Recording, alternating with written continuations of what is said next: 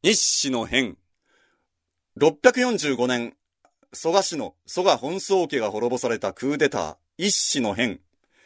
日本の歴史の中でも語りにくい話題の一つです。真相がわからないからです。日本書紀に描かれている悪の蘇我氏、正義の中野大江の巫女、中富の鎌足りといった単純な図式は、現在では完全に否定されています。では、誰が黒幕なのか誰がこの事件の背後で手を引いていたのかその点については諸説あって結論が出ていません。それを踏まえた上で、まず一子の変を日本書紀にのっって語り、その後に現時点における解釈を述べてみます。戦王を極める蘇我氏に対し、正義の人中富の鎌足は怒りを募らせ、皇族の中でも蘇我氏と血縁関係にない中野大江の巫女に目をつけました。蹴鞠の席で、中野大江の巫女と知り合った中富の鎌足は、打倒蘇我氏の計画を打ち明け、二人は仲間となります。また、蘇我氏の一族である蘇我の倉の山田の石川のマロをも味方に引き入れました。皇玉天皇の4年、645年6月12日朝。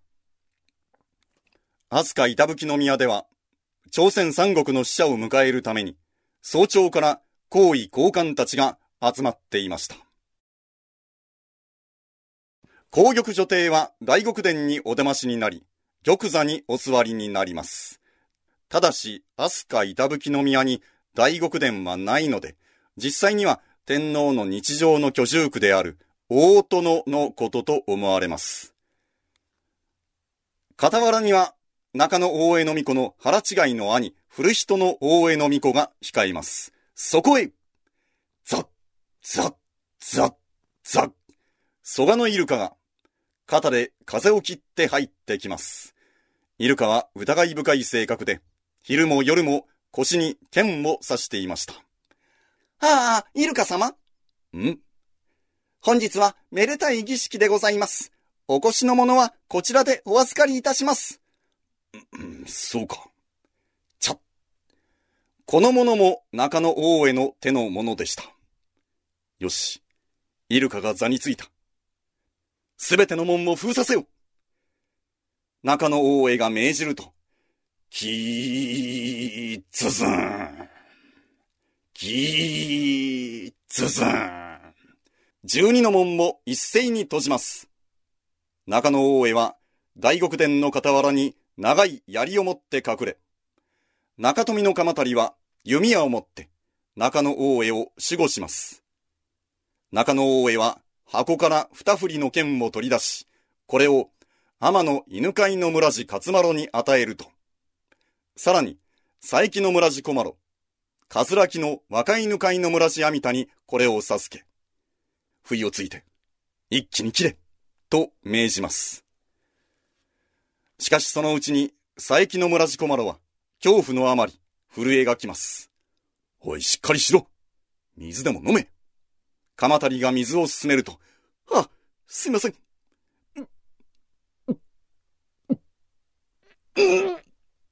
戻してしまいます。中富の鎌足は、おい、しっかりしろここが踏ん張り時だぞ蘇我の倉の山田の石川の窓は、天皇の前で上昇文を読み上げます。つつしみて。みか、み、みかどに総称の儀。しかし、誰も飛び出してこないので不安になってきました。どうしたんだ？話が違うじゃないか。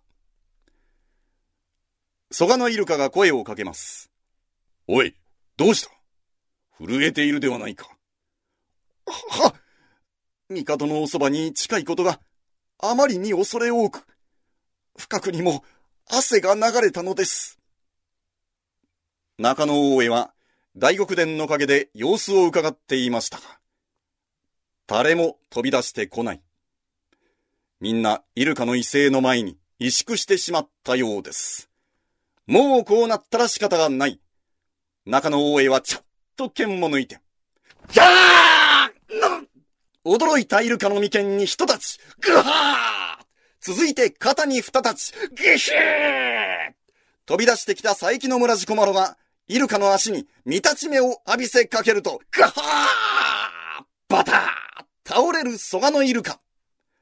足を引きずり引きずり、紅玉女帝の玉座に這い寄り、私に何の罪がございましょうこんなのは、あまりでございます紅玉女帝は真っ青になって、イルカを切った我が子、中野大江に対しておっしゃいます。中野大江、これはどうしたことです？なぜこんなことをするのです？蘇我のイルカは定位を散奪し、自らが大君になろうとしていました。なんですって。まさか、そんなことが。紅玉女帝は混乱して奥の間に引きこもってしまわれました。続いて飛び出してきた佐伯の村地小丸、かずらぎの若犬飼いの村地阿弥陀がイルカをズダズダに切り裂き、屏風や布で死体を覆います。中野大江はすぐさま飛鳥寺に入り、戦の準備を整えます。また、イルカの死骸を甘かしの丘の父、恵美氏の館に届けさせます。蘇我の恵美氏は、最愛の息子、イルカの死骸を前に、泣き崩れます。ああ、イルカ、イルカ蘇我氏に従っていたトライ系氏族、ヤマトの綾のあたいらは、眷属を皆集めて、徹底抗戦を決め込みます。鎧を着て武器を持ち、我々は一歩も引かぬ徹底抗戦だと言っているところへ、中野大江の元から将軍古瀬の床田が使わされてきました。聞けい天地が開けて以来、君臣の別というものがある。立場をわきまえよ蘇我は滅びるべくして滅んだのだ。何蘇我が滅びる。ふざけんな！わーわーギャーギャー言いますか。その中に一人が、我々は、イルカ様のために殺されることになろう。エミ氏の大臣も、また今日明日には罪によって殺されるだろう。ならば誰のために虚しく戦い、ことごとく罪せられるのか。言い終わって、剣と弓を投げ捨てて、立ち去りました。ぐっ、うん、お前どうする？どうするって、そうだな。俺は逃げる一人逃げ、二人逃げ、結局ほとんど残りませんでした。翌6月13日、頼みの大和の綾のあたいたちにも裏切られ、蘇我の恵美氏はとうとう観念しました。蘇我の命運も、ここに尽きた。館に火をつけます。蘇我の館には、聖徳太子と蘇我の馬子の手による天皇旗と国旗、その他、諸々の宝がありましたが、ゴーゴーと館が燃え盛る中、船の不備と江坂というものが取り出して、中野大江の巫女に立て祭りました。以上、歴史に名高い一子の変の顛末を日本書紀に大体乗っ取って語りました。この一種の変という出来事ですが、日本の歴史の中でも語りにくい話題の一つです。真相がわからないからです。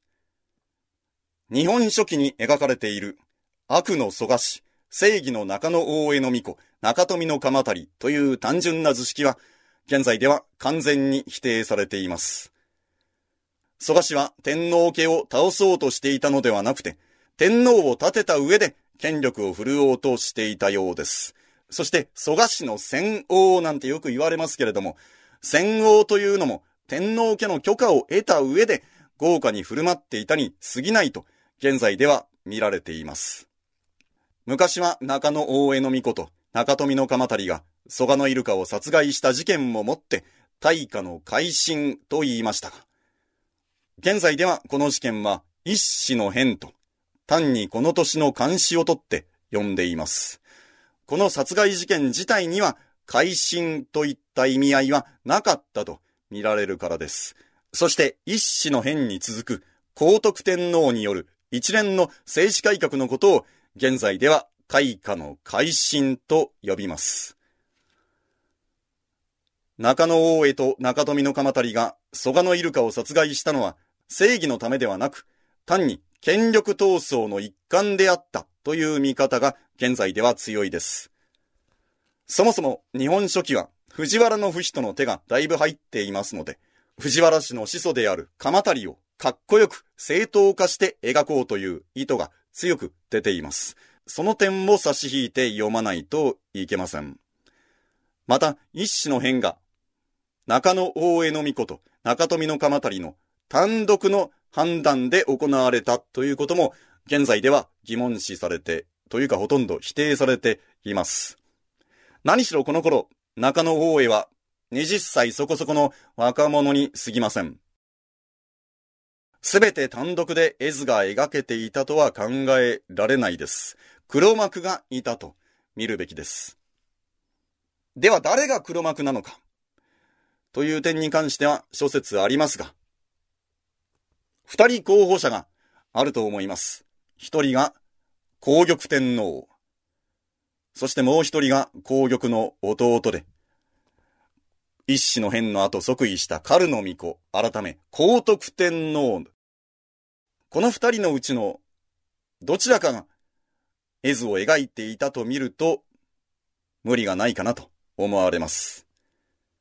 中野大江の巫女は、蘇我のイルカに切りかかるという一番危険な仕事をしていることからも、この段階では鉄砲玉に過ぎず、自ら主体的にこのクーデター計画を描いたのではないと思われます。